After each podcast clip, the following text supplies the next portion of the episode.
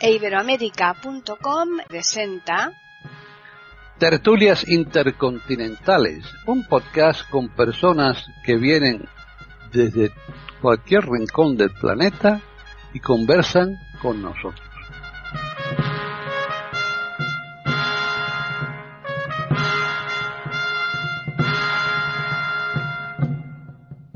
Bienvenidos un día más a Tertulias Intercontinentales en iberoamérica.com. Soy Paqui Sánchez Galvarro y hoy en Tertulias tenemos por un lado a Devis Oneto en Italia. ¿Qué tal, Devis?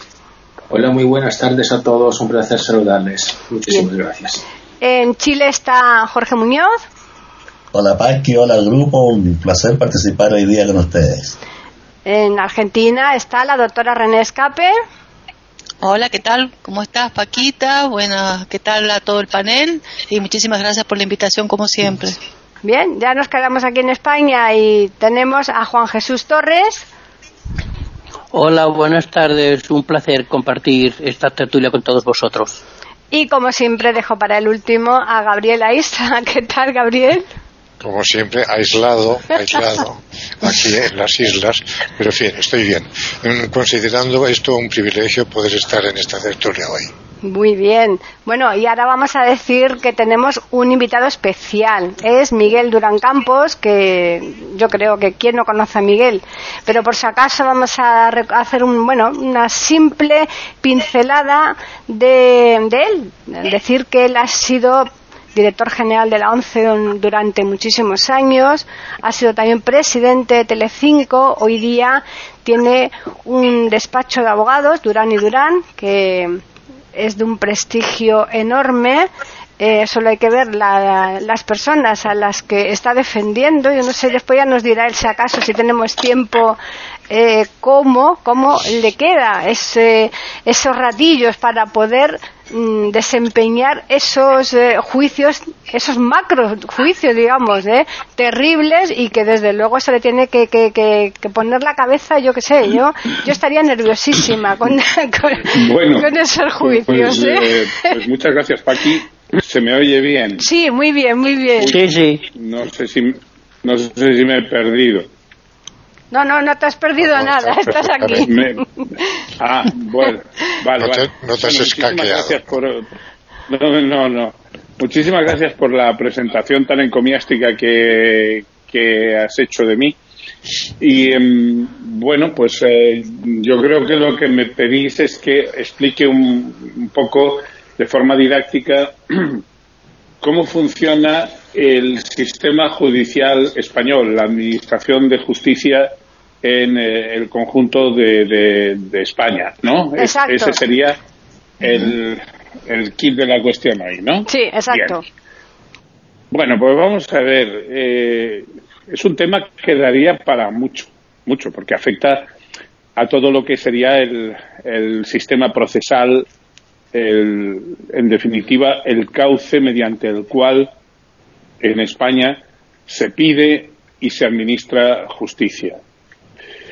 Digamos que en nuestro país, como en cualquier Estado de derecho democrático que se precie, tiene que existir la necesaria separación entre poderes, entre los poderes básicos del Estado, entre el Ejecutivo, el Legislativo y el Judicial. Luego podemos hablar, si nos queda tiempo, de si en España existe o no una verdadera separación en, ese sentido tal como la concebía, por ejemplo, el padre de la idea que todo el mundo coincide en que fue el enciclopedista Montesquieu en el siglo de las, de las luces, en el siglo de la ilustración.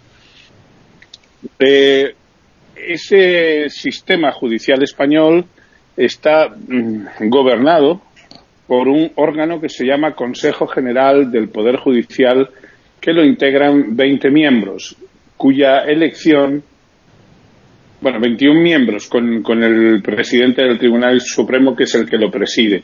Esa elección, y ahí es donde quiebra un poco, al decir de, muchos entre los que me cuento, la verdadera separación de poderes, los miembros son elegidos, unos cuantos, una minoría, muy pocos, no hace falta que retengáis el número, por entre los propios jueces, entre sus, uh, asociaciones, eh, en un sistema que no es ni siquiera electivo de primer orden o de primer grado, y luego es el Congreso, el Senado y el Gobierno los que eligen o proponen eh, la, la designación y eligen al resto de los miembros. Puede decirse en ese sentido que el Consejo General del Poder Judicial tiene mm, una excesiva influencia de los otros dos poderes básicos del Estado, del Ejecutivo y del Legislativo. Y esto no es una cosa baladí, no es una cosa menor, porque ese órgano de gobierno es el que organiza eh, los sistemas eh, mm, procesales, no es que apruebe las leyes procesales, pero sí informa preceptivamente mm, la gran mayoría de ellas, bueno, todas las procesales, todas las que afecten a la Administración de Justicia, preceptiva y casi diríamos que vinculantemente las informa.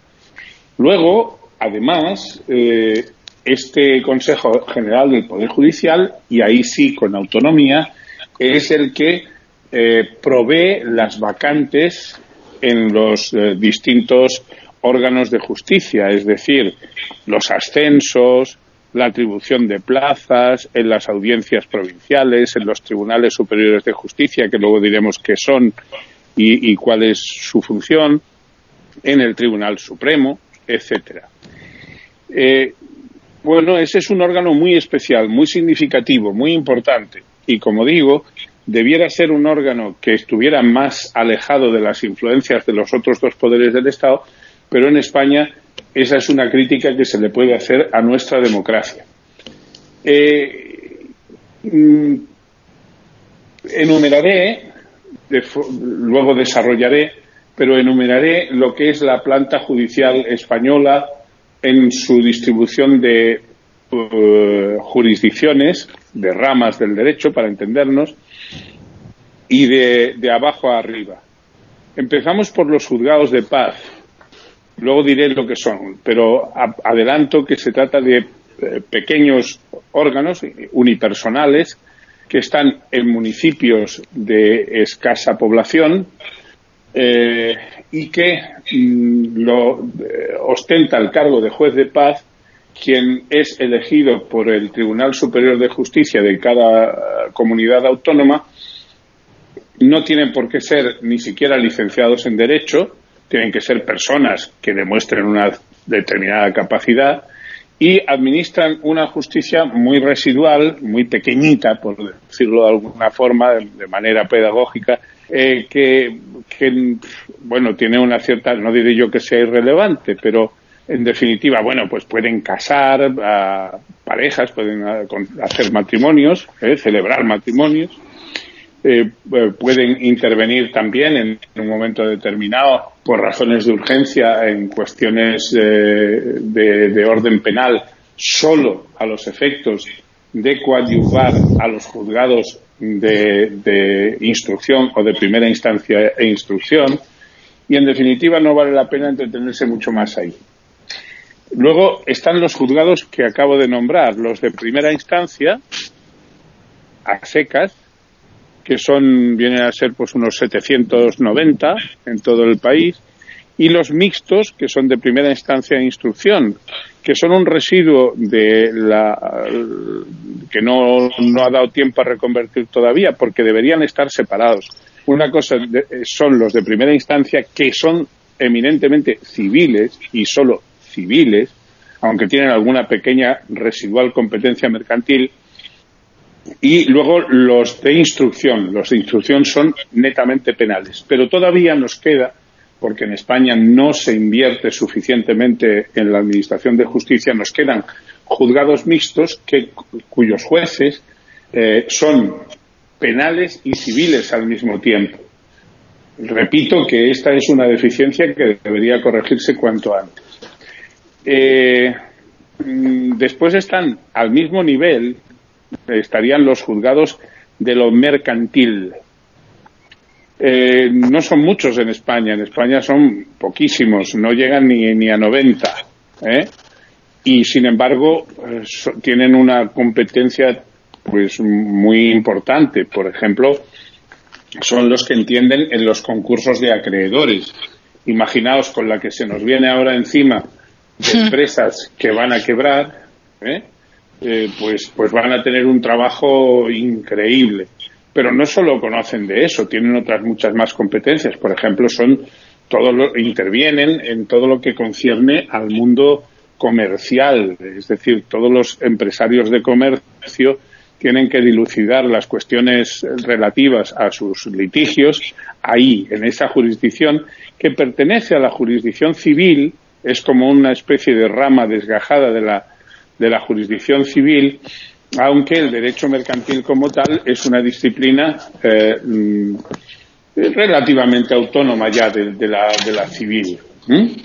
Después están los juzgados eh, de lo social. Los juzgados de lo social son los que entienden y son competentes de, eh, en materia de eh, laboral, en materia de reclamaciones de trabajadores, en los litigios que hay entre trabajadores y empresarios, fundamentalmente. Y después, por último, ya ese nivel, digamos, más de más apegado al suelo, más plano, más de a pie plano, están los juzgados de lo contencioso administrativo, que entienden de todo lo que tiene que ver con reclamaciones o asuntos relacionados con las administraciones públicas. Ejemplo, si yo tengo un litigio con, bueno, pues, pues con un ayuntamiento, ¿eh? al final voy a acabar teniendo que recurrir su resolución con la que yo no esté de acuerdo me voy a tener que ir a un juzgado de lo contencioso administrativo. Si tengo una reclamación tributaria de orden fiscal porque no estoy de acuerdo con lo que Hacienda me quiere cobrar de algo, después de pasar por, por los recursos administrativos y haber causado estado en esa vía, es decir, haber agotado esa vía, pues tendré que pasar en este caso al Tribunal Económico Regional, Administrativo Regional, y después al central y después me tendré que ir a lo contencioso administrativo. No digamos ya si tengo que reclamar contra resoluciones del, de, las autonomías, de los gobiernos autonómicos también, y si ya tengo que irme a reclamaciones contra el gobierno central, pues ahí con muchísima más razón y a, y a mayor nivel. Bueno, entonces, mm, esos son los juzgados, digamos, de escalafón más bajo, por así decirlo salvando, como os he dicho antes, los pequeñitos, los juzgados de paz de municipios de muy escasa población. Por encima de eso, ¿qué es lo que tenemos?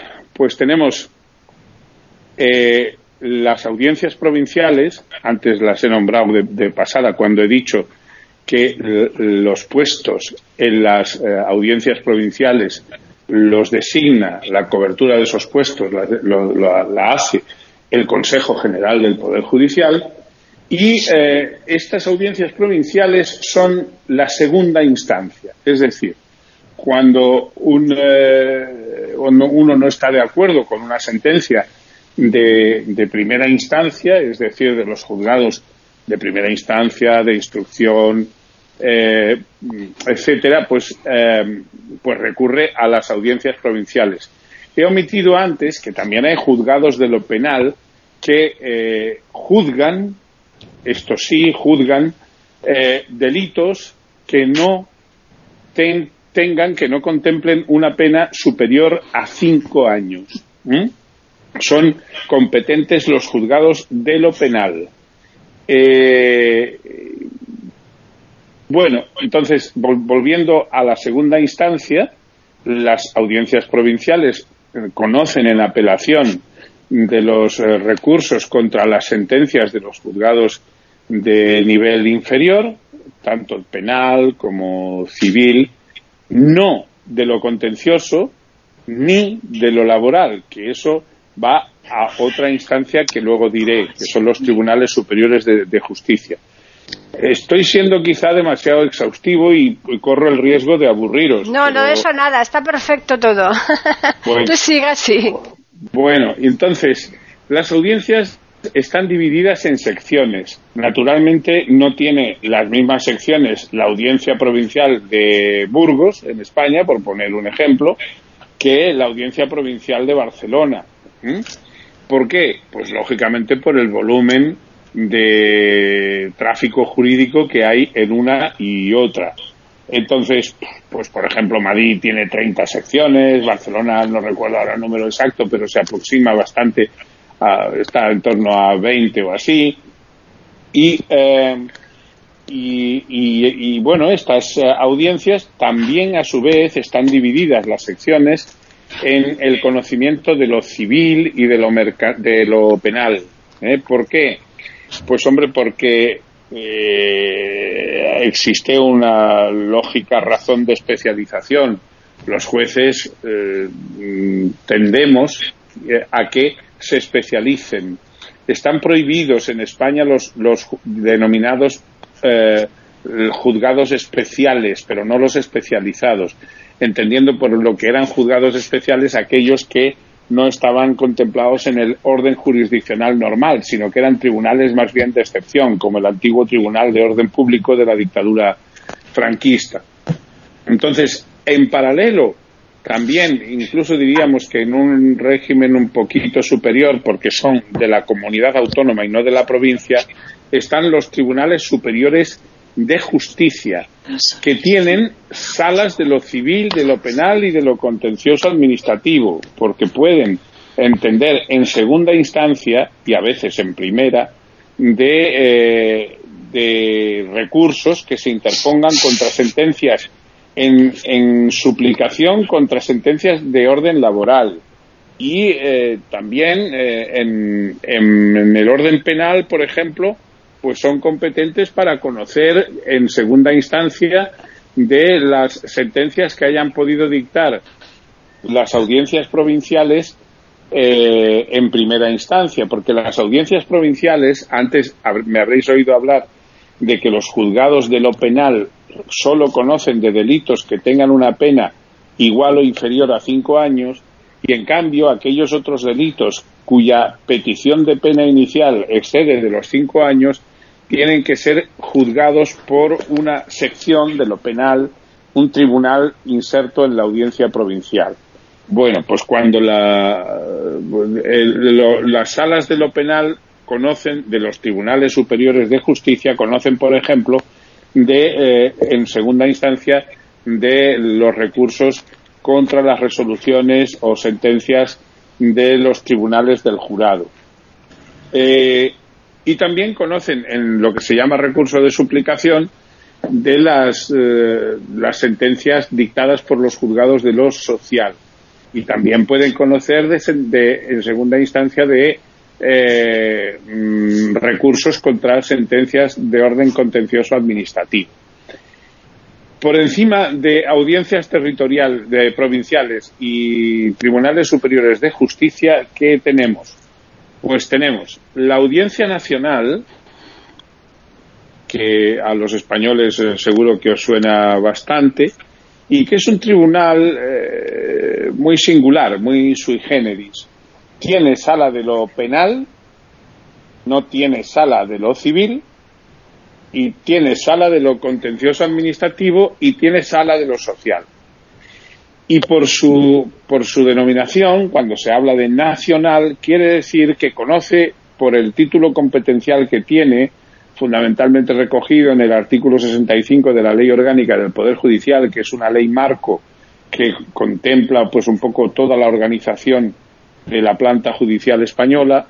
Eh, la Ley Orgánica del Poder Judicial es, digamos, el catón o la Biblia desde el punto de vista legislativo organizativo de, del Poder Judicial. Bueno, pues el, ese, el artículo 65 de esta ley establece cuáles son los delitos que eh, principalmente mm, tienen su competencia asignada en la Audiencia Nacional. ¿Qué delitos son estos? Pues fundamentalmente los delitos de terrorismo, eh, los delitos de narcotráfico y aquellos delitos que por su importancia o trascendencia económica se entienda que pueden eh, ser de, entidad suficiente como para que la, la Audiencia Nacional conozca. Este último epígrafe es una especie de cajón desastre que muchas veces ha dado lugar a controversias sobre si un delito tenía que ser juzgado en la Audiencia Nacional o, por el contrario, debiera haber sido juzgado en los tribunales más ordinarios, por así decirlo, más, más, más corrientes. ¿no? Eh, juzga los delitos de terrorismo porque, sobre todo, cuando tuvimos en España el, fenómeno terrible de ETA, pues se consideró que eh, era conveniente que no fuera un tribunal de la zona el que tuviera que pronunciarse, juzgar y, emitir sentencias sobre, sobre eso. Y los de narcotráfico a gran escala, no del menudeo, es decir, cuando se trata de juzgar camellos, camellos llamamos aquí en España a los que se dedican al pequeño tráfico de, estupefacientes, ¿no? Pues cuando se trata de, delitos importantes eh, en, el orden, en ese, en esa vertiente de la delincuencia, de, lo delictivo, interviene también la Audiencia Nacional.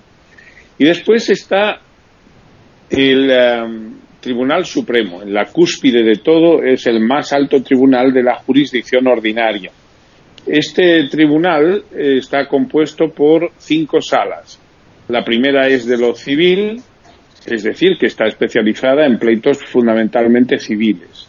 La segunda es de lo penal, la tercera es de lo contencioso administrativo, la cuarta es de lo social, que como veis son los cuatro principales órdenes mm, que, se siguen, y alguien dirá, bueno, ¿y lo mercantil que has dicho antes, dónde, dónde se ve? Pues lo mercantil se ve en lo civil, en la sala primera, la de lo civil. La cuarta es la de orden social, como digo, la, la laboral. Aquí en España llamamos eh, jurisdicción social a la que se encarga de, todo el tema laboral. Y la quinta es una eh, sala mm, especializada también porque se refiere a la jurisdicción militar antes no he dicho, y aprovecho ahora para decirlo porque así lo podréis sistematizar mejor, que en España determinados delitos cometidos por militares pueden ser juzgados en la jurisdicción ordinaria, pero son los menos. Los delitos eh, mm, cometidos por militares en su ámbito de actuación se juzgan por juzgados militares, por jueces togados, que se llama, y luego de ahí eh, pasan eh, básicamente a esta sala quinta del Tribunal Supremo, que en este momento está presidida por don eh, Ángel, no me acuerdo el nombre, Hurtado, no, Ángel Calderón, coño, que se me, perdón, que se me escapan palabrotas a mí también. bueno, pero esto a Jorge le sonará, porque a los españoles, ¿cómo nos llamáis a los españoles en Chile? sí, nos llama, la atención algunas, algunas expresiones, efectivamente, que para nosotros parecen más fuertes. Sí, sí, es, así. Bueno, pues eso. A mí un, día eh, me hicieron una entrevista en una televisión chilena y me, dejaron un poco hepatado porque dijeron, pero no, no me quiero desviar de, del surco y sigo adelante. Están escuchando tertulias intercontinentales en iberamérica.com. Entonces el Tribunal Supremo conoce en que en recursos de casación, casación significa que cuando uno no está de acuerdo con sentencias de la segunda instancia, eh, antes hemos dicho audiencias provinciales o tribunales superiores de justicia, básicamente estos, pues uno puede ir en casación.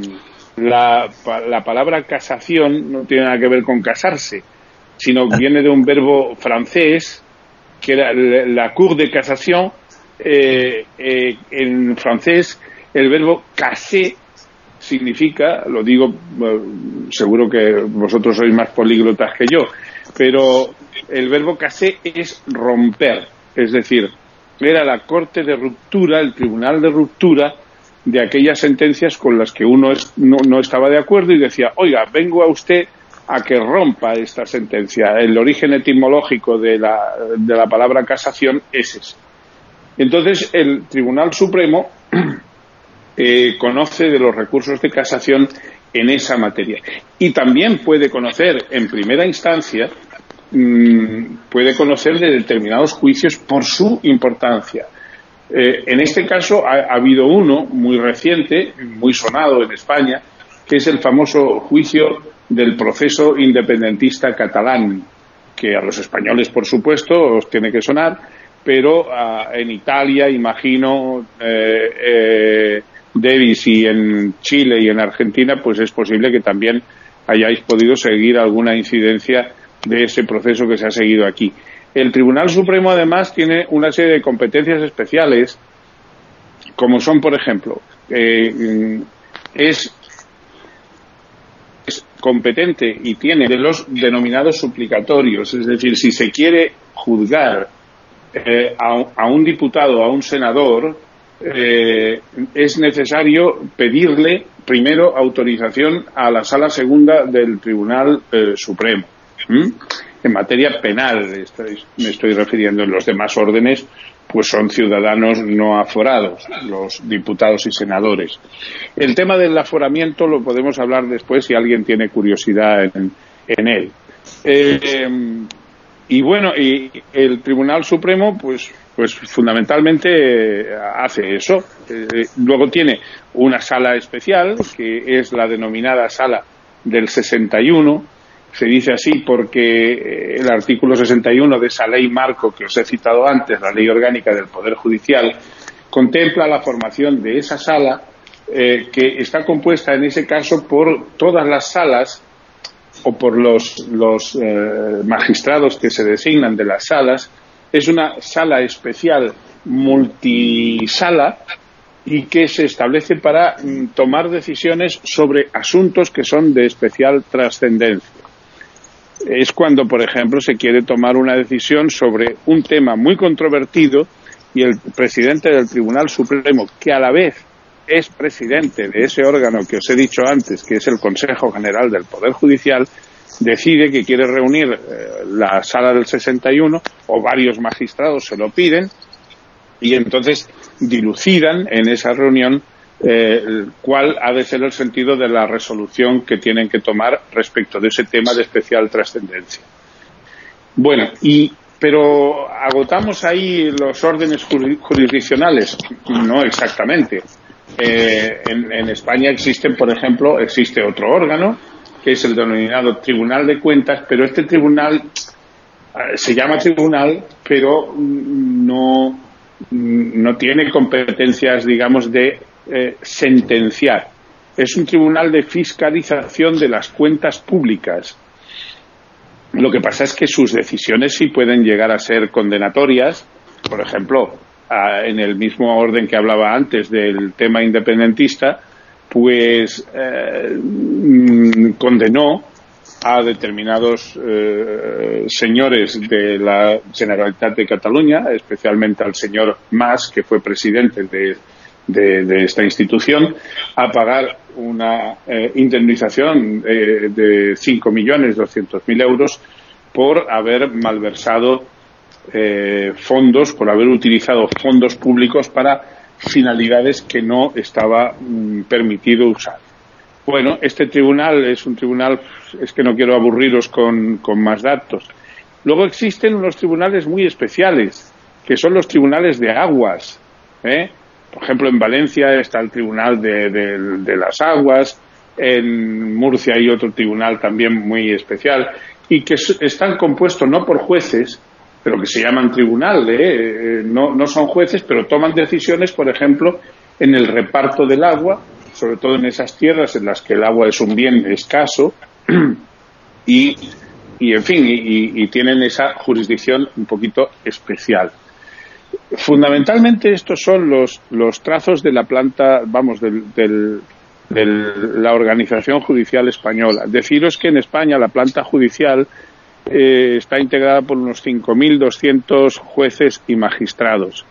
Eh, comparativamente nosotros tenemos menos jueces en proporción por habitante que la que existe en países de nuestro entorno. Eh, por ejemplo, Francia, pues Italia, Portugal, Alemania, Holanda, tienen más jueces y mejor pagados que, España. Esa es la queja de los jueces.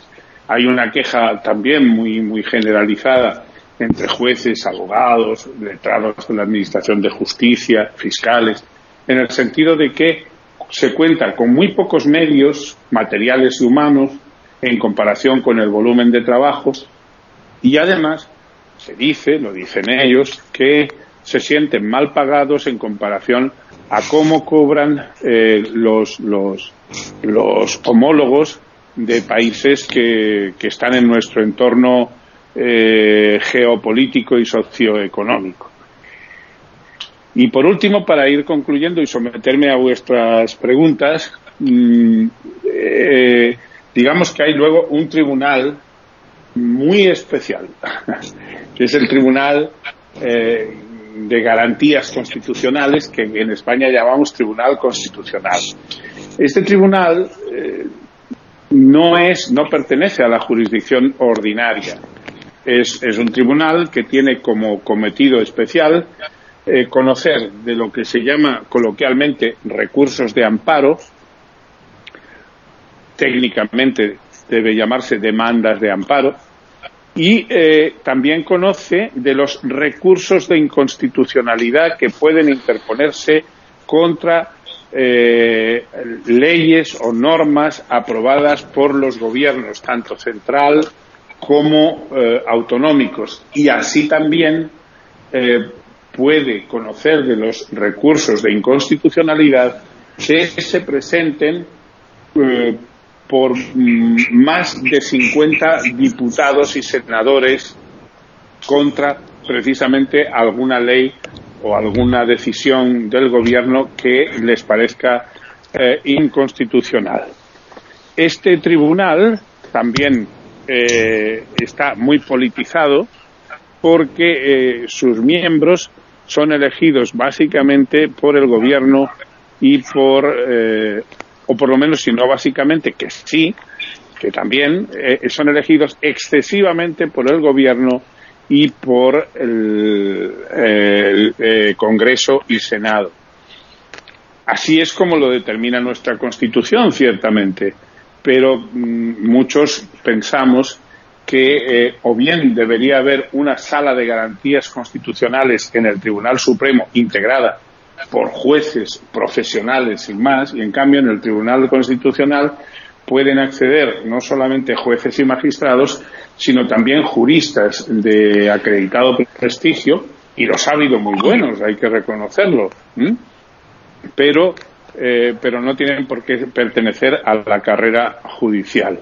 Eh, y de hecho los hay muy buenos. En este momento vicepreside el Tribunal Constitucional una mujer que fue profesora mía de Derecho Civil y que es todo un portento de conocimiento jurídico, se llama Encarna Roca.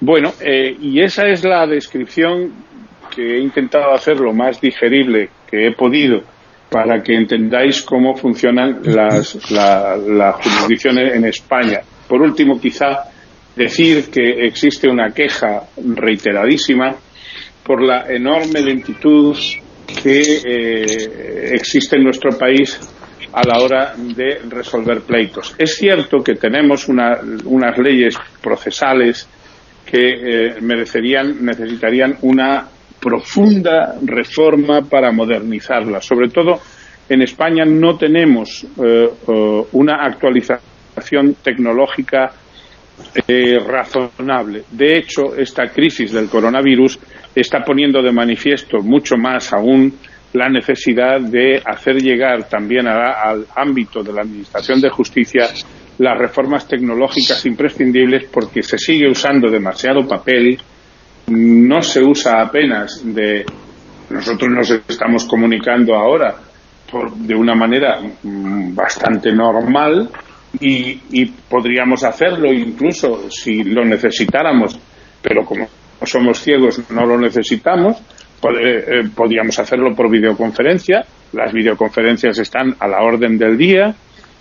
De hecho, pues yo creo que son cada día más, más normales y sin embargo estas cosas pues no están eh, suficientemente actualizadas en nuestra administración de justicia. Desconozco, porque yo no soy especialista en, en, ello, como están en otros países. En, sí puedo deciros que en otros países, porque eso sí que lo sé, hablando con otros magistrados, yo tengo por fortuna mmm, buena relación eh, con, eh, con bastantes magistrados, con jueces, y ellos informan pues de, de, de, que por ejemplo pues en otros países existen más jueces más fiscales más funcionarios que existen otros métodos de funcionamiento que por ejemplo los jueces cumplen los plazos que la ley les marca en España es imposible, vamos, no encontrarás prácticamente nunca, es una cosa absolutamente residual y, totalmente risible que un, la, las, las ocasiones en que un juez dicta una resolución a tiempo, en el plazo que le marca la ley, eso no, eh, los, los, abogados sí tenemos que cumplir los plazos, porque si no nos, nos precluye, nos caduca el plazo y, eh, le hacemos un, flaquísimo favor, vamos, le causamos un perjuicio al, cliente. Pero los jueces y fiscales se pueden pasar los plazos por el arco del triunfo, hablando en plata, alegando la enorme carga de trabajo que tienen y no tienen ninguna sanción, no se sigue de ello ningún perjuicio para eh, ni para su sueldo, ni para su carrera, ni para nada que se, eh, se le parezca. Y bueno, pues no sé, yo a partir de ahí me sometería, si la, nuestra moderadora, nuestra directora no considera otra cosa, me sometería a las preguntas que me queráis hacer y os pido disculpas si en algún momento la exposición no ha sido suficientemente clara y ordenada, pero bueno, es, es difícil resumir y además yo no soy profesor, es decir, mi, mi especialidad no es la docencia. Procuro que sea la, la decencia, pero son dos cosas diferentes. ¿eh? Bueno, bueno, bueno. No, eh, tal y como yo adelanté, la exposición iba a ser magistral y me he quedado bastante corta. Están escuchando tertulias intercontinentales en iberoamérica.com. Levis, empezamos por ti. ¿Tú tienes alguna consulta para Miguel? Muchísimas gracias. Sí, de verdad sí. Vamos a ver. Mm, eh, usted ha hablado, oh, don Miguel, del Tribunal Constitucional.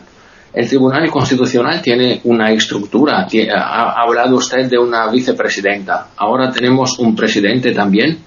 Y sí. otra cosa, si usted me permite, otra pregunta, así que luego. Y mm, el Tribunal Supremo es un tribunal en que se resuelven los conflictos entre, entre otros tribunales o, o, o en cambio no. Sí, sí, sí. La, la, primera pregunta. El Tribunal Constitucional está, mmm, tiene un presidente y tiene vicepresidentes, dos, creo recordar, y está tiene 12 magistrados, 12 componentes en total. Eh, tiene dos secciones, la sección 1, la sección 2.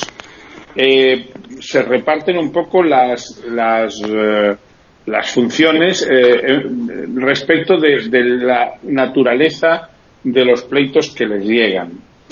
Y eh, dentro de, de, cada sección y dependiendo de la importancia de cada pleito, pues resuelve la sección o resuelve un tribunal. Un tribunal que eh, está compuesto, pues como su nombre indica, por tres miembros. ¿eh?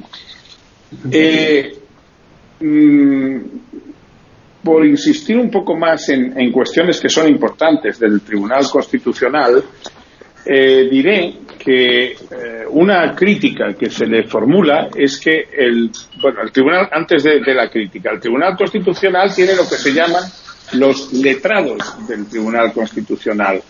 ¿Qué, ¿Cuál es la función de estos letrados? Los letrados les preparan el trabajo a los magistrados para que ellos hombre, no tengan que leerse todo lo del expediente de arriba abajo. Bueno, si quieren lo pueden hacer, pero normalmente hay como una especie de tamiz, una especie de criba, una especie de filtro que eh, permite que, que, el trabajo de, de, los magistrados, el trabajo final, esté más digerido, eh, esté, por, por decirlo de alguna manera, mucho más al, al, alcance de lo que tiene que ser eh, los aspectos más importantes.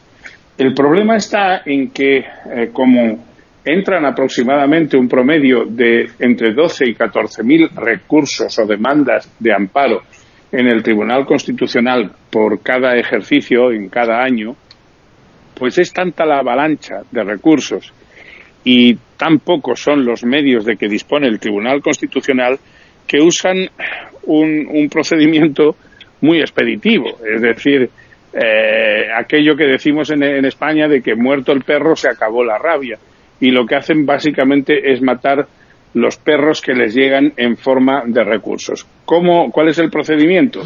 Pues eh, se han sacado una coletilla que es prácticamente igual para casi todos los casos, que es falta de trascendencia de constitucionalidad. De manera que cuando tú presentas un recurso de amparo, lo ve un, un abogado, un letrado del Tribunal Constitucional, le pone la coletilla y tu recurso se paró allí. Allí feneció, allí se acabó.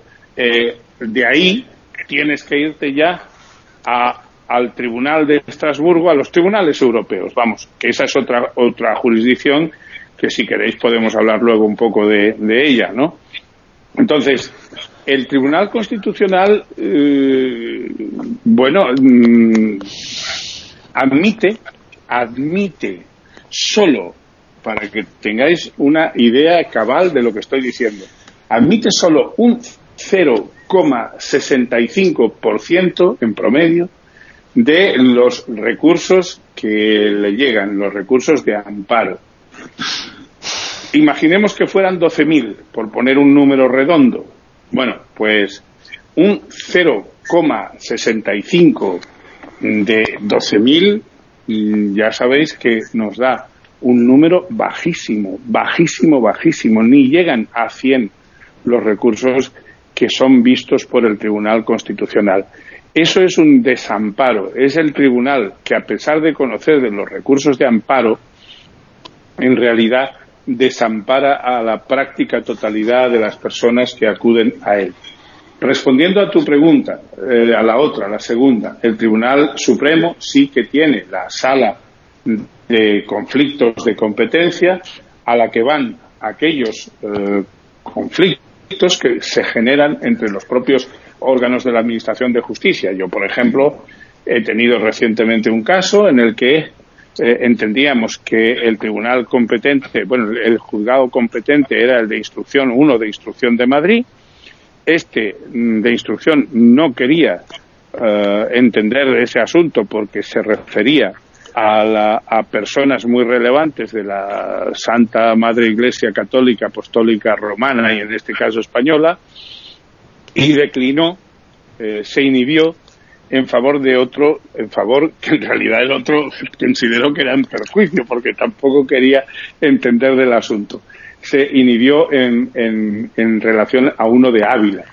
Entonces el de Ávila nos dijo, pues no, yo tampoco soy competente. Claro, como no, no te pueden dejar sin amparo, nosotros le dijimos, ah, muy bien, pues en ese caso, si ninguno de ustedes quiere encargarse del tema, nos vamos a la sala de conflictos del Tribunal Supremo y la sala de conflictos está obligada a resolver en ese caso y resolvió en favor de nuestra tesis, que era la de que tenía que ser el juzgado número 5 de Madrid, el juzgado de instrucción número 5 de Madrid, el que entendiera de la instrucción de ese asunto tan sumamente eclesiástico. ¿Mm?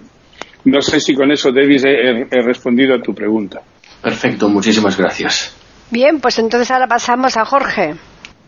Bueno, primero darle las gracias a Miguel por su excelente exposición.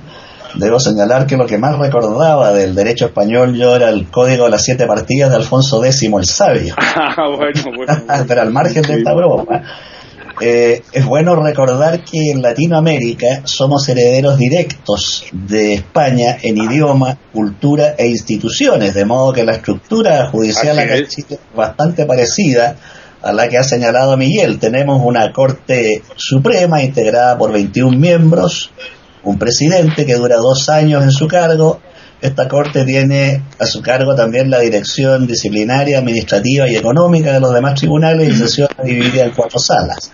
Después tenemos los tribunales, eh, las cortes de apelaciones, que son alrededor de 17 y tienen a su cargo pronunciarse sobre los recursos interpuestos contra los tribunales de primera instancia y tramitar los recursos, eh, perdón, de amparo y protección.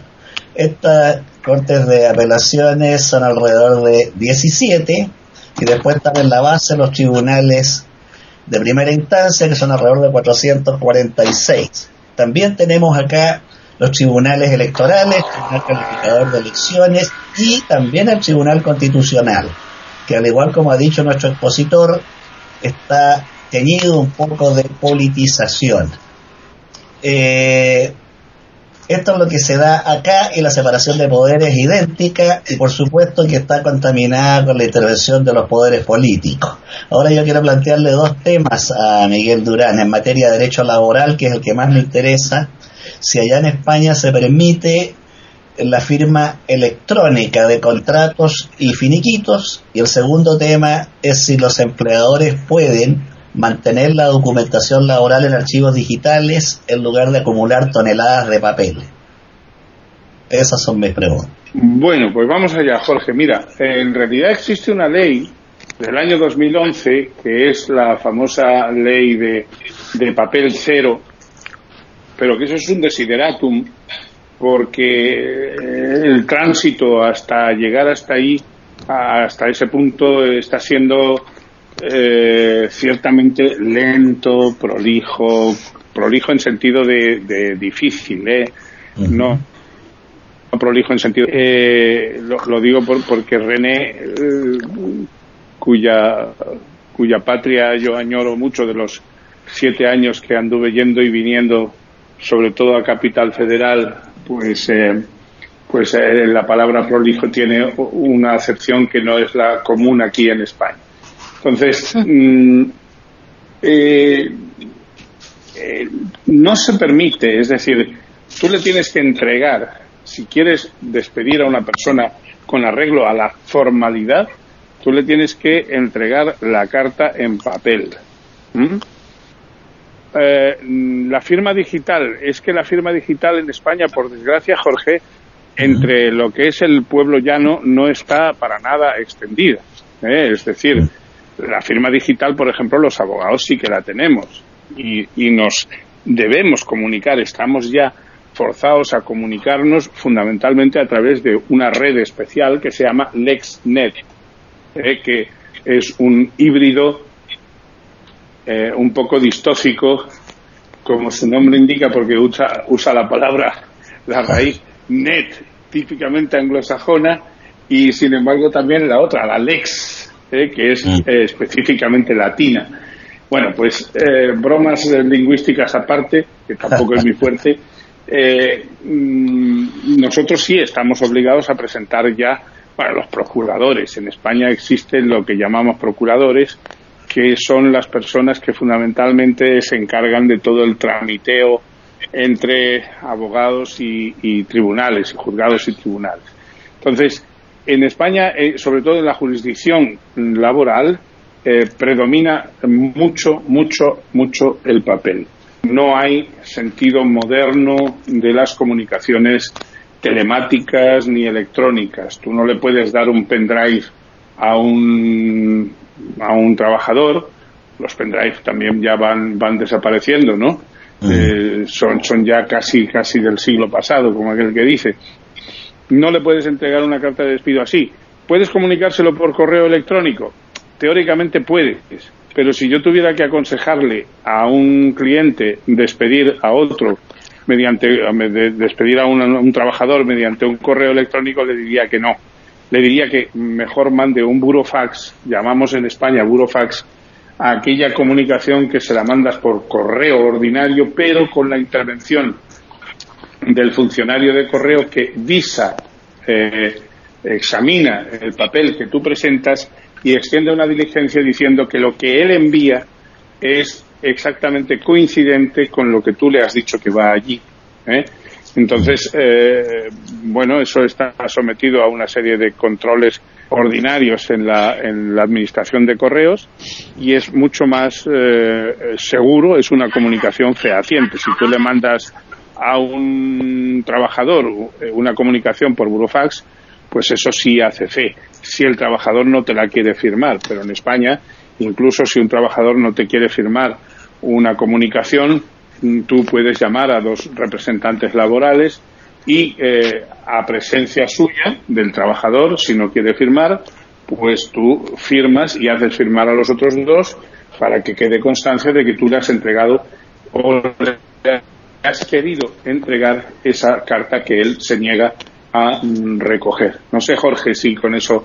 Eh, pero ahora, por ejemplo, ahora, ahora incluso a la vista de que en España eh, va a haber una destrucción de empleo que se calcula en millones de trabajadores. Eh, mm, precisamente porque los juzgados, los juzgados de lo social en España son muy pocos en comparación con el tráfico jurídico que se genera en materia laboral. Eh, y ahora, por ejemplo, en, España hubo en el año 19 unos 123.000 eh, procedimientos por despido. Se calcula que solo en lo que se genere durante la eh, existencia del estado de alarma pueden producirse en torno, pueden alcanzarse las cifras de en torno al millón de despidos, solo en los dos meses que puede tener de vigencia, si es que no se prolonga más, el estado de alarma. Imaginaos todo ese aluvión de, de, eh, pleitos en los juzgados de lo social. Es que ni, yo creo que ni poniéndonos todos los abogados a trabajar a tope, seríamos capaces, había, habrá que encontrar métodos eh, de, sobre todo de mediación, de resolución extrajudicial de conflictos, etcétera, pero tendrán que modificar normas porque para que un trabajador eh, tenga derecho al subsidio de desempleo todo tiene que hacerse muy formalmente. Y Jorge, esa es más o menos. Pero bueno, yo, yo lo que lo que estoy explicando, mm, eh, Paqui tiene plena libertad para haceros llegar después mi, mi teléfono personal eh, y cualquiera de vosotros que necesite después, yo que sé, a lo largo del, del, futuro, hacerme una pregunta sobre cualquier aspecto que le interese mm, más específicamente, pues que sepáis que yo estoy a vuestra entera disposición, que vamos, que, que, que ningún problema en que podáis usar de mí eh, tanto como queráis y, yo sea capaz de, de ofreceros. Tú tan amable como siempre, desde luego. Están escuchando tertulias intercontinentales en iberoamérica.com. Eh, René. Hola, bueno, muchísimas gracias, este, Miguel, por toda esta exposición, porque realmente ha sido interesantísima pero tengo que ser sincera que realmente soy un ignorante total de toda esta temática este, jurídica, ¿no? Em, para mí, sinceramente, en mi provincia, yo soy en la provincia de Mendoza, tenemos un juzgado federal y un juzgado en lo provincial, y lo federal es para los delitos que son internacionales eh, y lo que tenga que ver con el tráfico, ¿no? Estupefacientes y delitos así. y lo provincial separado en todos los juzgados que tengan que ver con la parte laboral, este, la parte familia, eh, la parte, bueno, por supuesto la penal, la civil, comercial. Y ha habido reformas de los códigos penales, este, eh, perdón, del código civil y, y mm, en la parte laboral. Pero lo que yo mm, quería preguntar de España, que a mí siempre me dio curiosidad, es, por un lado, ya lo dijiste, Miguel, que es la parte de la injerencia que mostraste como que te estabas de acuerdo y como que a la vez no estabas muy de acuerdo en la injerencia que tiene en la parte eh, ejecutiva y la parte legislativa en lo, en lo que es en la Suprema Corte, o sea, lo que sería la parte eh, de, de, la parte de los juzgados, ¿no? Y mm, quería saber si eso, y las preguntas mías son puntualmente, si eso tiene que ver eh, realmente por la participación de cargos que hay dentro de lo legislativo y lo ejecutivo dentro de lo que es juzgado de Suprema Corte o es porque si se le ocurre a un juez o en, cosas eh, de, gran envergadura, de gran importancia nacional, este, tomar ciertas medidas, este, ellos pueden eh, reprimir o derogar esas, esas este, decisiones que, tienen los jueces. Esa es una pregunta. La otra pregunta, ¿qué importancia tiene la monarquía en esto? Que nunca la nombraste, como si fuera un adorno. ¿Realmente cuándo fue adorno la monarquía en España? ¿Y por qué sigue existiendo? ¿Y si tiene algún poder en los monarcas con respecto a los poderes? Y la otra pregunta era en la parte de la Suprema Corte que dijiste que tenía cinco eh, salas, en, la sala, sí. en la sala militar, si el poder que tienen los, esos jueces militares eh, está dentro del predio de todo lo que sería la, eh, España, con sus este, autonomías, por supuesto, y sus islas y sus conquistas, o va más allá a otros países como ha hecho con los delitos de lesa humanidad en países latinoamericanos? No, vamos a ver, René, por, por partes. Realmente un... El problema de la confusión, el problema de la excesiva comunicación, por llamarlo en términos eufemísticos, entre los poderes o para ser más preciso, el problema de que el Poder Judicial, que es mm, la, conquista que verdaderamente puede cifrarse en la Revolución Francesa y en su precedente americano, en la Revolución eh, de los Estados que dio como consecuencia el nacimiento de los Estados Unidos, la conquista de los derechos del hombre pasa esencialmente por una cosa fundamental, que es la independencia judicial la independencia del juez y su inamovilidad, es decir, que el juez se sienta seguro de que puede dictar sus resoluciones y de que nadie va a tomar represalias porque él decida una cosa u otra, eso es esencial para un Estado de Derecho. Esa fue una conquista que, como digo, podíamos hablar un poco, pero nos llevaría tiempo y no creo que estemos para eso, de cuál era la influencia de los enciclopedistas. Fundamentalmente, eh, tiempo y, pluma invirtió en el asunto sobre la separación de poderes. Pero la contaminación que supone que, por ejemplo, los miembros del Consejo General del Poder Judicial sean, elegidos por eh, fundamentalmente por el poder legislativo es enorme esa importancia es enorme. ¿Por qué? Pues porque de alguna manera el que paga manda, y mm, decimos aquí en España, y aunque mm, no se le pague por parte de quien lo elige, cuando alguien es promovido a una determinada función dentro del Poder Judicial por una fuerza política, y aquí eh, eso se hace por cooptación entre las fuerzas políticas, ellos se lo reparten, oye, yo gobierno, a mí me tocan, por ejemplo, del Congreso me toca elegir a dos y tú eliges uno, o a la, inversa, el juez, la persona elegida así,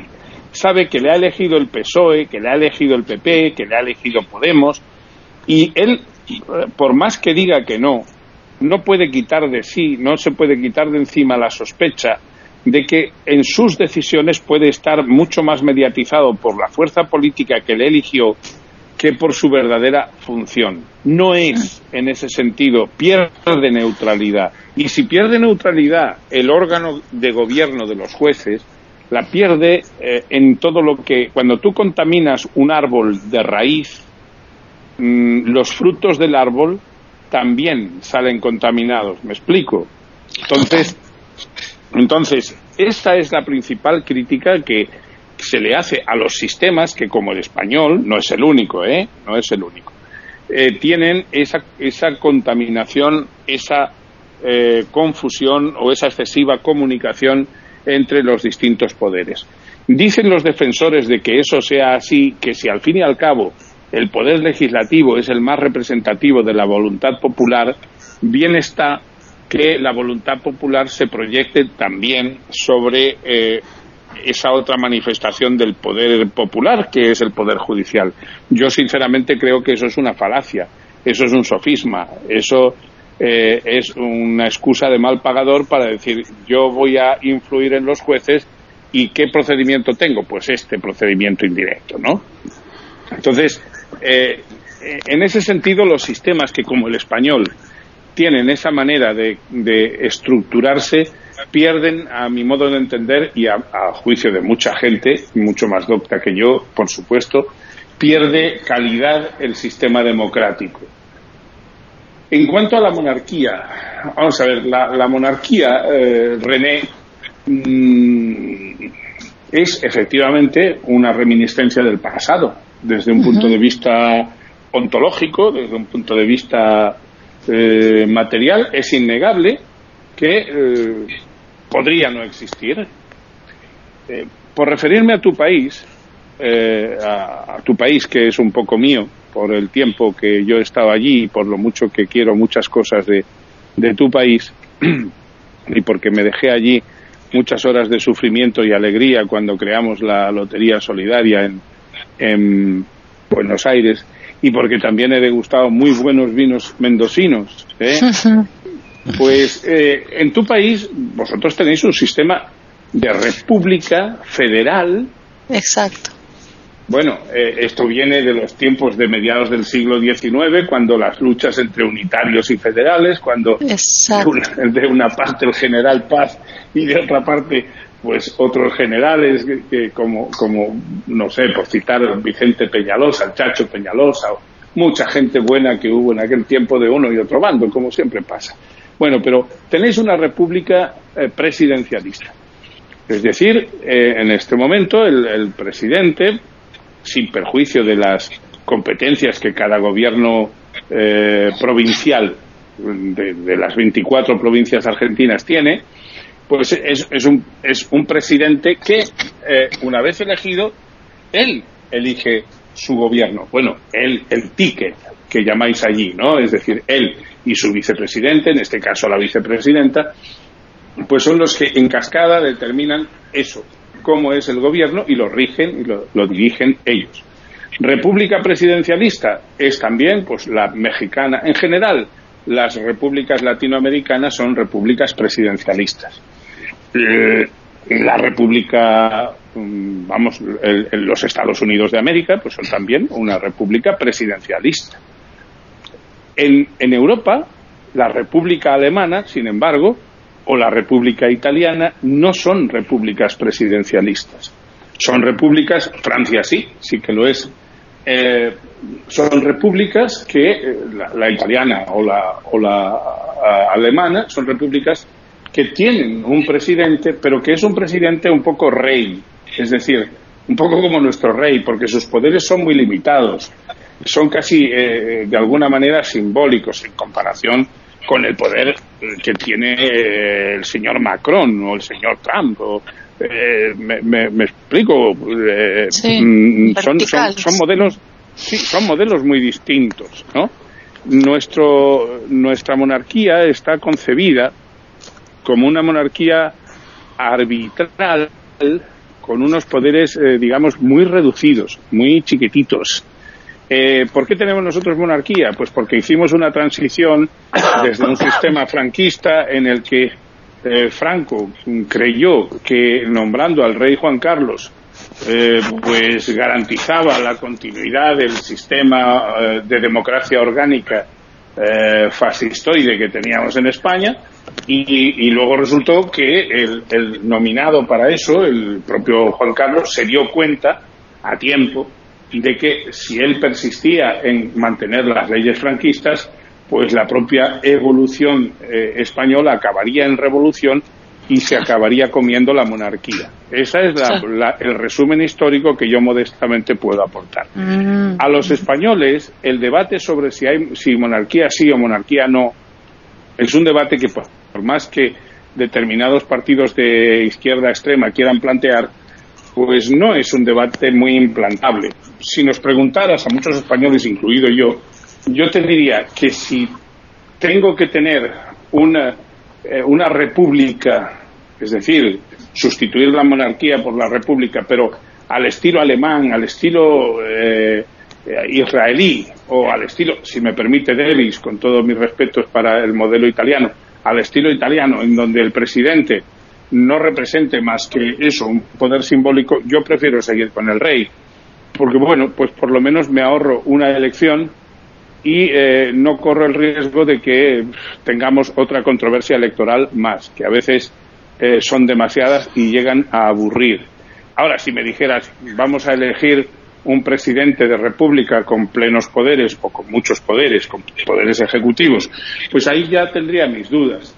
En Europa, no obstante, eh, la española no es la única monarquía que, existe. Es decir, como sabéis, eh, pues tenemos la belga, la holandesa, Inglaterra, los países escandinavos, de Suecia, Noruega, Dinamarca. Es decir, no, no, no somos los únicos. Eso no, no lo digo para consolarme por, por aquello de mal de muchos consuelo de tontos, no. es que en realidad a mí me da igual que me da lo mismo. Es decir, eh, bueno, tengo un rey eh, que eh, el, rey anterior tuvo un mérito grande que fue hacer la transición democrática, pero ha tenido unos errores también muy considerables, porque entre otras cosas ha tenido una entrepierna excesivamente juguetona para lo que son los cánones más o menos permitidos. Ya se sabe que los Borbones, la dinastía de los Borbones, eh, muchos de sus miembros han pecado eh, bastante contra el sexto mandamiento, pero bueno, eso no parece que pueda decirse del rey actual, al menos desde que se casó con Leticia Ortiz y, porque en su juventud sí que fue un hombre con bastante poder de diversificación entre las féminas. Eh, dicen, eh, dicen. Y en fin, pues eh, la, tercera pregunta, perdóname René, pero entre unas cosas y otras se me Era la quinta sala, era la quinta, ah, sala. Sí, sí, sí, efectivamente. Eh, tiene jurisdicción militar única para todo el territorio. Ahí no existen, digamos, eh, equivalentes a la sala quinta en los órdenes en los, en los órdenes jurisdiccionales inferiores porque la jurisdicción militar tiene su propia estructura autónoma que reporta finalmente, eso sí, en la cúspide de la jurisdicción ordinaria, que es el Tribunal Supremo, la Corte Suprema Española. Bien. Más, más preguntas. Pues ahora, Juan Jesús. Ah. Sí, hola, buenas tardes. Yo quería preguntarte, Miguel, que la justicia, aunque sea buena, si es tardía, es mala. Y la justicia española, y no solo la justicia española, la de varios países que, que, he conocido, o, a personas de esos países que son muy, muy, muy críticos con su justicia, ¿eh? o sea, Francia, Italia, Estados Unidos, Argentina, España. Eh, ¿Cuáles son los modelos o qué pasos tiene que dar la justicia eh, para mejorar? Eh, porque veo que en, todas partes se es muy crítico con, la justicia de su país. ¿Cuáles son los, los, pasos o cuáles son los países que son más modélicos en, en, la, en impartir justicia? Bueno, si partamos de la base de que sistemas perfectos no hay. ¿eh? en ese sentido, el derecho anglosajón es más moderno en su funcionamiento que el, derecho típicamente latino, ¿eh? el derecho romano. Tiene sus efectos. ¿eh?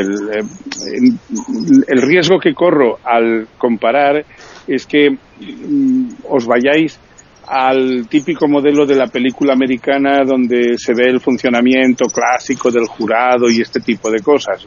Eh, la justicia americana es, es, bastante más rápida porque, y no quiere decir que pierda por ello garantías, ¿eh? Eh, porque sus leyes rituarias, llamamos leyes rituarias a las leyes procesales, son bastante más ágiles. Y, por ejemplo, allí el Ministerio Fiscal eh, en, materia penal tiene unos poderes instructorios, es decir, allí no existen juzgados de instrucciones, el fiscal el que instruye.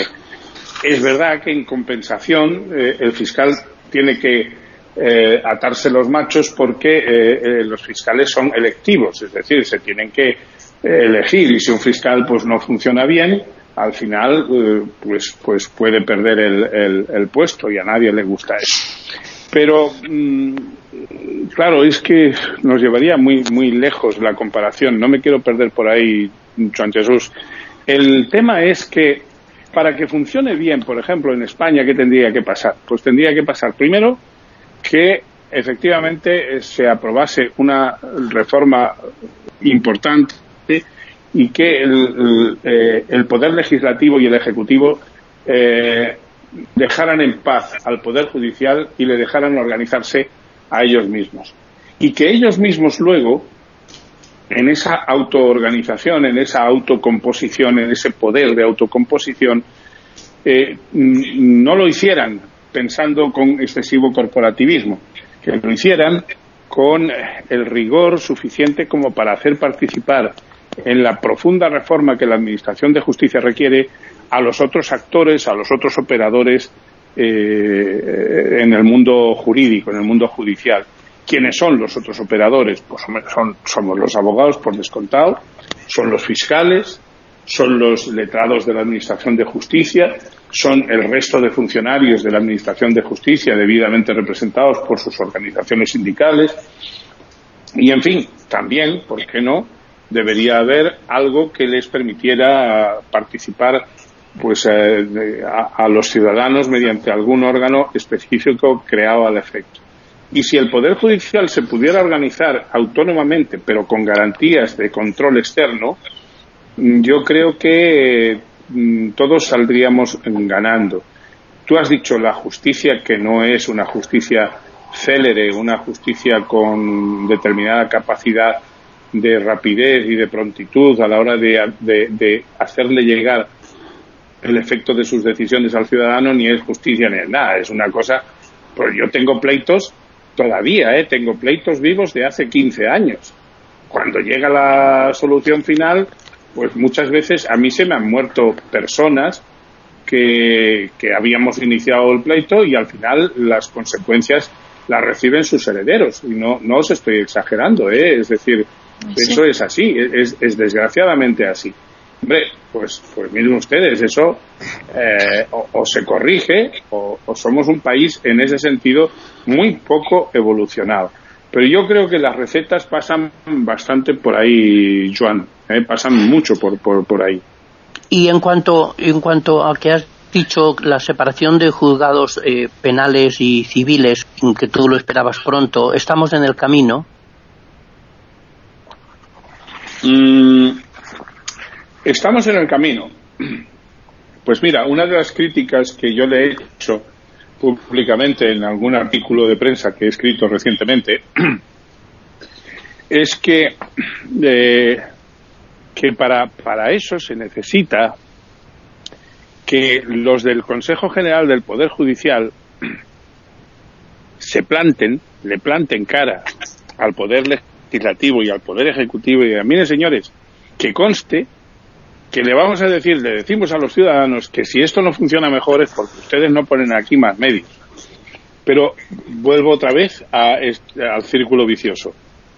¿Cómo le van a plantar cara esos señores a quienes les han elegido? A quienes en definitiva tienen la llave para que ellos estén sentados en las poltronas en las que están sentados. Es un pez que se muerde la cola o círculo vicioso del que habría que salir en búsqueda del círculo virtuoso. Entonces, en, España lo que sí existe es una prohibición legal de que eh, el juez instructor juzgue, es decir, el que juzga en la jurisdicción penal no puede haber participado para nada en la instrucción. La fase de instrucción es aquella en la que un juez que luego no juzga se encarga de intentar averiguar mm, todo lo necesario, lo básico, para saber si hay delito, si hay indicios de delito. Y si llega a la conclusión, mm, con las acusaciones, de que hay delito, eh, entonces abre eh, lo que se dicta lo que se llama el auto de transformación, el auto de apertura de juicio oral, y ese juez no puede luego participar en absoluto en el enjuiciamiento del presunto eh, delincuente. ¿eh? presunto delincuente porque tiene la presunción de inocencia. El presunto inocente habría que decir con más propiedad.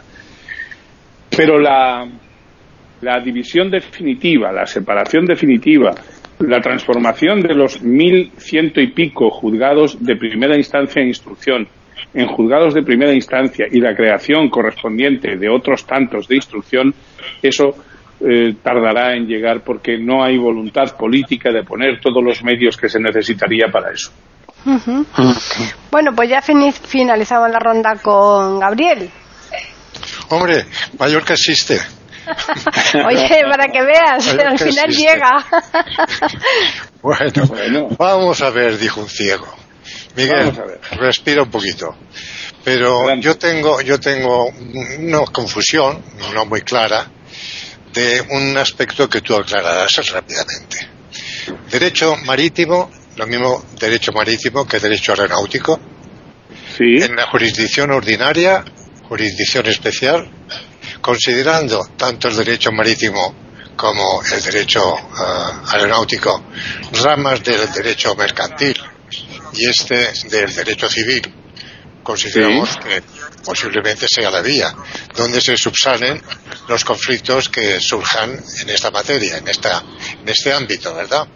Entonces, por ejemplo, pérdida de carga, eh, naufragios, incluso motines, eh, la autoridad de capitán o, de comandante a bordo de un avión, el reparto del trabajo, horas de, de trabajo eh, todo esto, ¿cómo se contempla en el ordenamiento eh, jurídico español? Mira, el, libro cuarto del Código de Comercio Español, eh, si mi memoria no me traiciona, mi, especialidad no es el mercantil, ¿eh? Pero, pero bueno, mm, conozco, creo, lo suficiente como para abastecerte en tu, en tu deseo de saber hasta dónde me has planteado. Eh, el, el, Código de Comercio, que eh, bueno, pues es un más código de todos, más activo de todos. Sí, sí, sí, sí, la verdad es que sí. Pues eh, el Código de Comercio está dividido en 955 artículos y uno de sus libros afecta precisamente al derecho de la navegación marítima y aérea. Mm, evidentemente, cualquier eh, conflicto que pueda derivar de, esas vertientes concretas del tráfico jurídico tiene que sustanciarse en los juzgados de lo mercantil. ¿Mm? Y por tanto, sufrirían después en, el ascenso hacia la revisión eh, por la escala para la revisión de las sentencias dictadas en, los juzgados de lo mercantil tendrían que ir después a los tribunales que están por encima jerárquicamente de, esos juzgados de a pie. Había una excepción, eh, digo había porque se acaba de aprobar recientísimamente, ayer se aprobó el Real Decreto Ley 16-2020, que modifica un poco o pretende modificar eso, pero no ha llegado todavía a hacerlo vamos a ver qué pasa con ese asunto. vosotros sabéis que hay mucha litigiosidad derivada de los retrasos en los viajes aéreos, sobre todo. Bueno, pues eso se pretende hacer ahora pasar por una solución de arbitraje de la Agencia eh, Espacial eh, de AESA para que descarguemos así a los juzgados de primera instancia que por excepción conocían de esas cuestiones al considerar que si bien el transportista aéreo es comerciante, sin embargo el acto en sí de transportar desde la perspectiva del consumidor no era eh, un acto de comercio. Entonces, mm, ahora pues, ¿puede haber conflicto de leyes ahí? Mm, no, por, bueno, vamos a ver.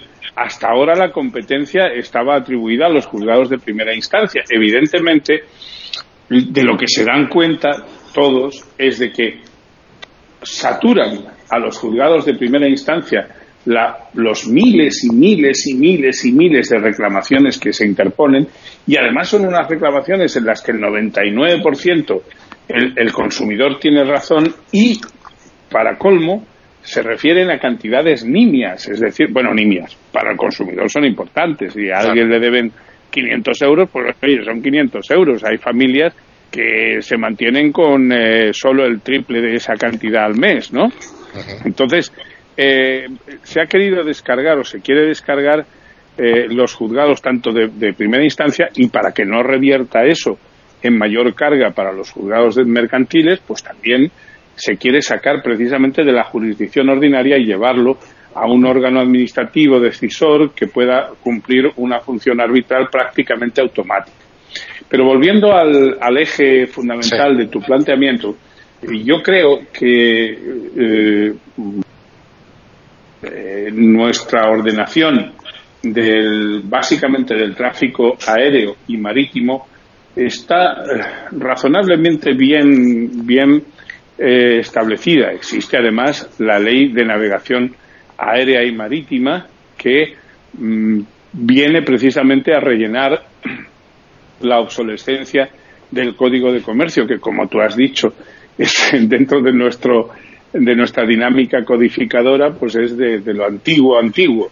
¿eh? Si mi memoria no me traiciona, pues anda pues, a mediados del creo que era 1859, en 1859. Hubo otro previo que era de 1829, es decir, de la, de la década ominosa de Fernando VII, pero, pero no, este otro creo recordar que el tiempo, el año de su promulgación fue eh, ya en tiempos de Isabel II y con Isabel II ya eh, como reina llevaba pues 13 años eh, en el 59.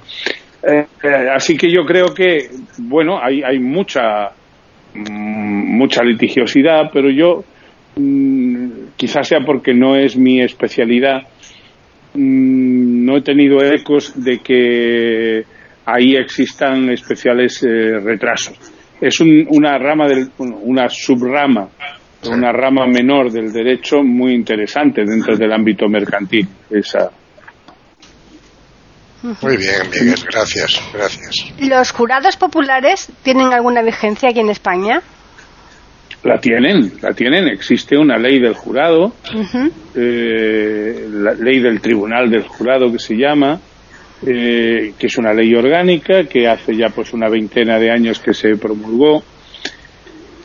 A ver, el jurado es una modalidad de enjuiciamiento que eh, tiene sus defensores y tiene sus detractores.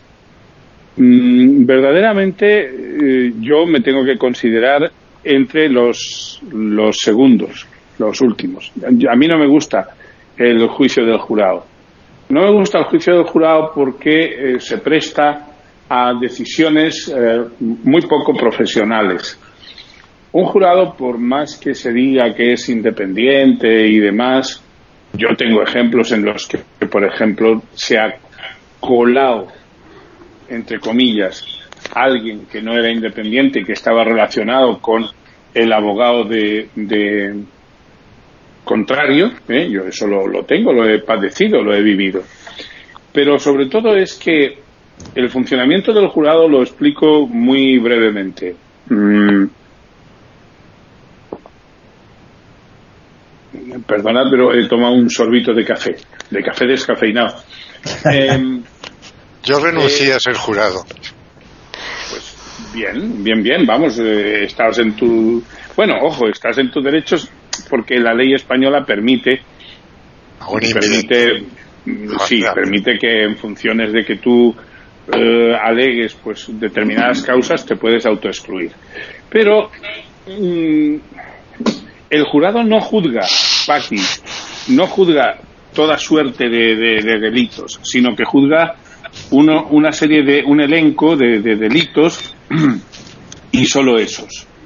Eh, por ejemplo, si interviene en los delitos de mm, que atentan contra la, contra la vida, es decir, los delitos de homicidio, asesinato y demás, sí puede intervenir en, delitos de allanamiento de morada, puede intervenir en delitos, por citar algunos, algunos delitos mm, de corrupción, de corrupción política.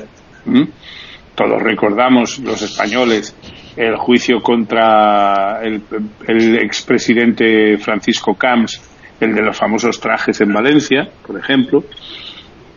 Pero eh, el jurado es escogido con arreglo a un procedimiento mm, y al final no son personas profesionales. Sin embargo, pueden llegar a decidir eh, y pueden condicionar el veredicto del juez.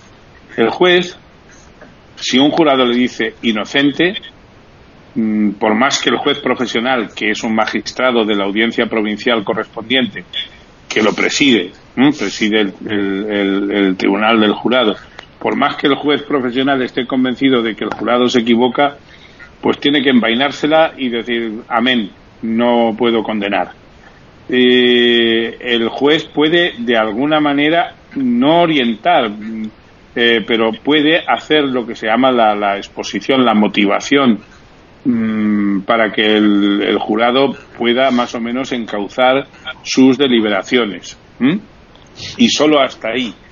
Eh, yo no soy partidario del jurado. El jurado es, al fin y al cabo, una reminiscencia de lo que en su día sí que fue una conquista revolucionaria, porque consistía en decirle a la gente, miren ustedes, también el pueblo ya no tiene que tener un cauce de participar en la administración de justicia. Y con ese argumento muy populista o muy popular, pues se implantó el juicio del jurado. Y se nos ha colado en el ordenamiento español, pero el legislador español, que no tiene más remedio que arbitrar eh, la existencia, regular la existencia del Tribunal del Jurado, sin embargo, tardó dos décadas, una vez nacida la Constitución, en mm, promulgar una ley reguladora. Eso quiere decir que poca convicción había en la necesidad de implantar el, juicio del jurado en España. Ninguna tradición. No hay, no hay bueno, hubo una tradición en la Segunda República, pero también de, escaso contenido. No, no tuvo trayectoria real para acreditar la, mm, la bondad, las bondades de, esa fórmula de, juicio. ¿Mm? Bueno, yo, yo pues- como, como, no soy partidario, pues. se, nota, se, nota. No, yo tampoco, la verdad. Eh, o sea que. Yo tampoco. Bien, pues eh, yo creo que le has hecho un repaso de arriba abajo a todos los tribunales, a todo lo, referente a, este apartado. Así que todos estamos más que satisfechos, pero supongo que Davis, que era el impulsor, también habrás quedado bien contento, ¿no, Davis? Muchísimo, muchísimo. Estoy muy contento realmente. Realmente muchísimas gracias, don Miguel. Nada, hombre, pues a, arrivederci. ¿eh? Y... arrivederci, abogado. Yo, yo quería, yo quería, quería, mm, por último, mm, saber si tú sabes si la discapacidad visual eh, hace recurrir más o menos a la justicia que a la población vidente. Y, y otras dos preguntas que quiero que me saques de mi ignorancia porque a pesar de imaginármelo, no sé lo cómo nos llaman en Chile a los españoles, ni sé lo que quiere decir prolijo en Argentina. prolijo en Argentina. bueno, yo, yo vosotros los españoles, si sabéis eh, que, que, es coño en, en España, ¿no? sí. Pues claro. Hemos salido de ello. Sí, sí, claro. Pues en, Chile, en Chile eh, se, se contaba una anécdota y yo, yo la he vivido en mis carnes. ¿eh? En Chile se llama eh, coño a los españoles porque seguramente viene de que esa es, una interjección que nosotros utilizamos con mucha asiduidad. Entonces, por traslación, pues eh, nos hemos quedado ya, mm, por extrapolación, nos hemos quedado. Bueno, pues ese es un coño, es, español, que Jorge me corrija si, no es así. Pero, pero tienen otra particularidad y es que mm, eh, también a la lotería tienen una determinada manera de llamarla que se corresponde también con un vocablo que en España es, es tiene otra significación, aunque la sea polla, es la polla gol. La polla, eso es, eso es, la polla. Pues yo que desconocía, desconocía esa... En el año 88 eh, hice un viaje, eh, Joan, tú recordarás con Enrique sí, sí. con mi secretaria Paloma y con mi mujer hice un viaje a Argentina, eh, Uruguay y pasé por Chile y me hicieron una entrevista en un canal de televisión y eh, de verdad que yo desconocía que a la lotería eh, le, le llamabais le llamáis allí polla, ¿no? y en la, la, entrada, la entrada del presentador me impactó tremendamente. Estaba también por allí Paloma, mi mujer y tal. Y me, me impactó mucho porque el, el, tipo empezó diciendo bueno, quiero presentarles a un hombre ciego eh, y, y no, no voy a imitar su acento porque no me saldría bien que además administra una de las pollas más grandes de España.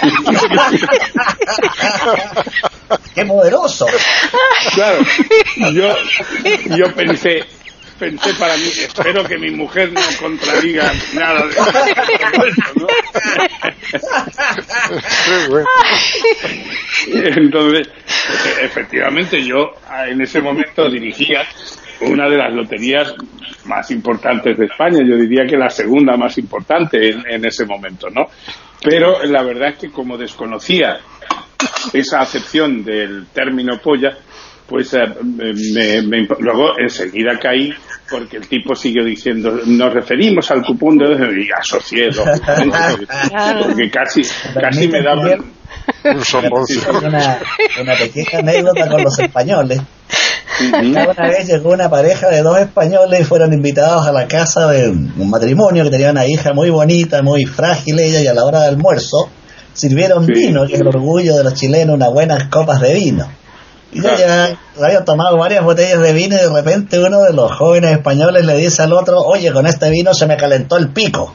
Y acá en ah. Chile, la expresión pico se refiere al genital masculino. Ah, bueno. Entonces, imagínense ustedes la cara de los dueños de casa y de la hija. Claro, claro. claro, eh, el pico es un problema que tenemos también nosotros los argentinos cuando vamos a sí. Chile. Tenemos que cuidarnos sí. muchísimo porque para nosotros todo es cinco y pico, son a seis y pico. Sí, claro. eh, costó claro, tanto y claro. pico, lo estamos y, y en, un aditamento. España, y en, y en España, España también. A, claro. a, mí me pasó, me pasó también en, en Argentina, en Buenos Aires, en, en, el barrio de la Recoleta, cerca de Junín, eh, de la, de la, pues me pasó que iba con mi acompañante y le digo a, a, a un policía, porque estábamos en una calle peatonal y preguntamos dónde estaba la, la parada de, de taxis de, de, remises más, más próxima eh, le dije yo al, al, al, guardia, al milico, le dije, porque era un militar, ¿no? Y le dije, oiga, ¿dónde podemos acá uh, coger un, un taxi? Ah, coger, coger. Coger. Y me dice, me dice el tipo, Sí, pues como no sea por el tubo escape, no, no me.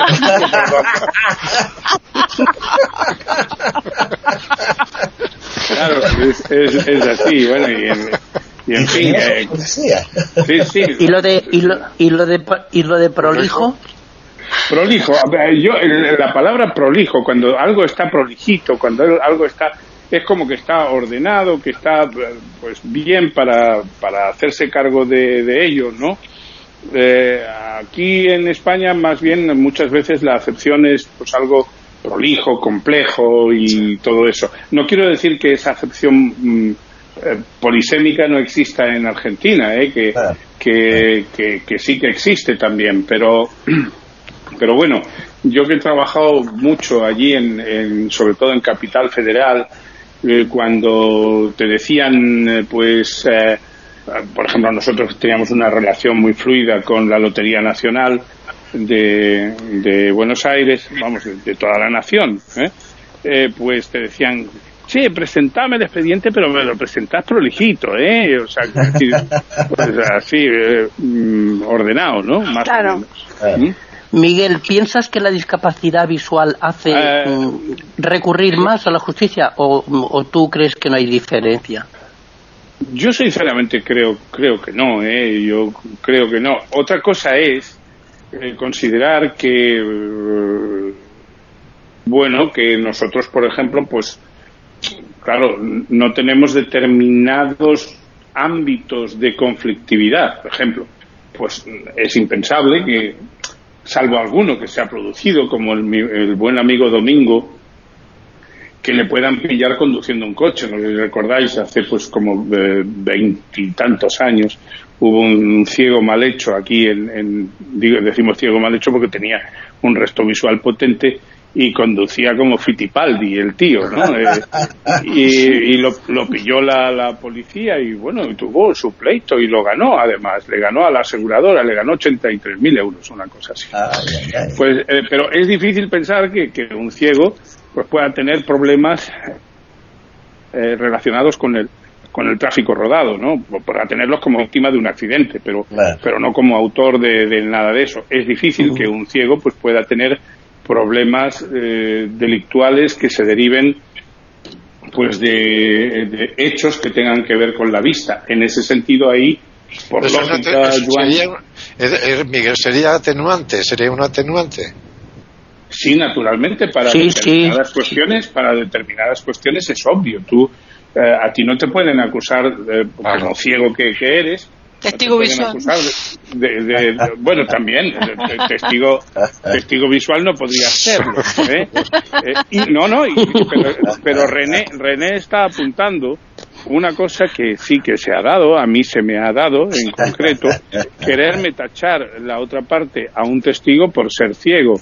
Eh, bueno, estábamos hablando de si, de, si podía dar testimonio de una determinada conversación. Y yo le decía, mire, eh, mi, contrario, el, directo colega que así quiere tacharme a este testigo no se da cuenta de que los ciegos somos ciegos, pero no somos sordos, ¿no?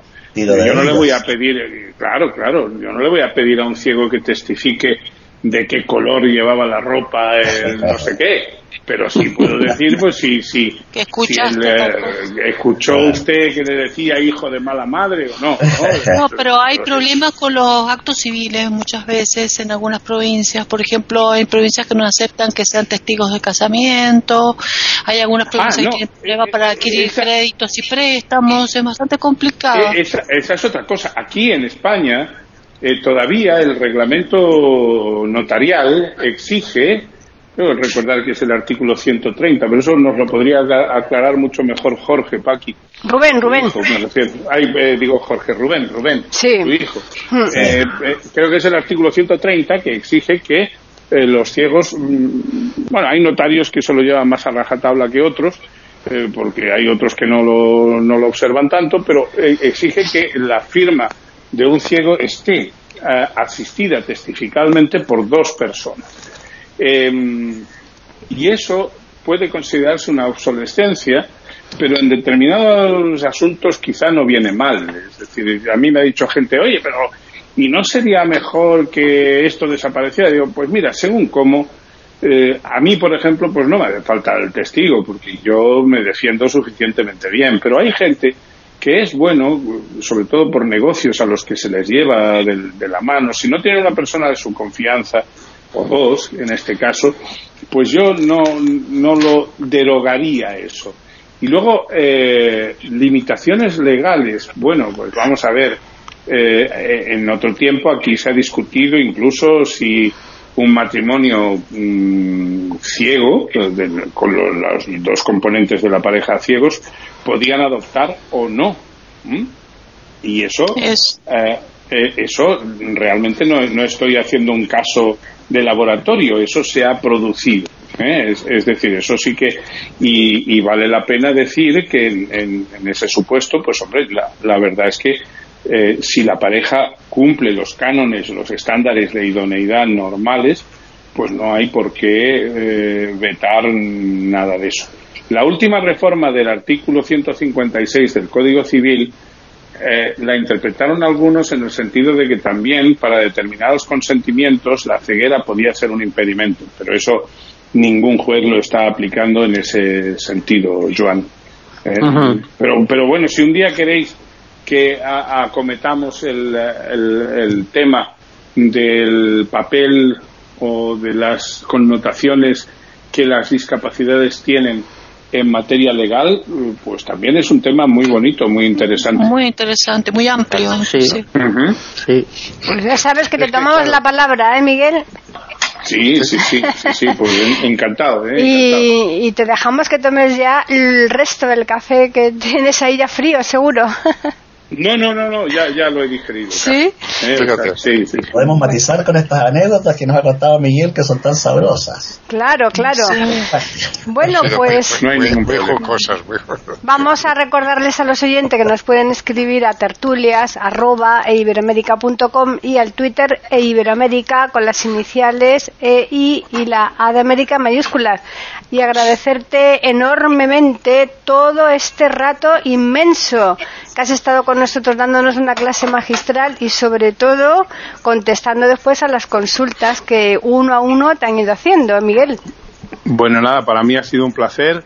Eh, me van a reñir los, los compañeros de la clase 10 porque ya llego tarde a la conferencia con ellos, pero les explicaré con tu permiso, Paqui, Eso es. que, que hemos estado involucrados en, en otra labor que también vale muchísimo la pena.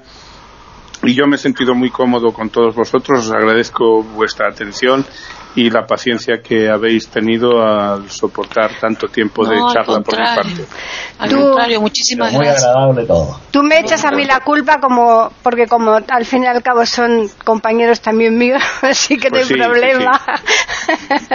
No, es Así que, es que- que realmente ha sido, ha sido muy, muy interesante, Sí, muy sí. bien explicado, muy al alcance de cualquiera. Y yo tengo que decir que como soy licenciado en Derecho, no me ha resultado, desde luego, nada, nada nuevo, pero muy bien explicado. bien, Sí. Decirles a los oyentes que estamos aquí el próximo lunes en iberoamérica.com en otra tertulia intercontinental.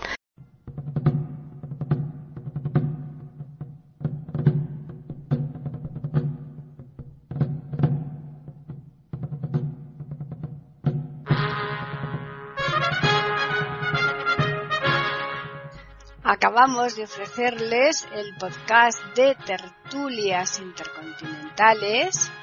Aquí en iberoamérica.com y radiogeneral.com.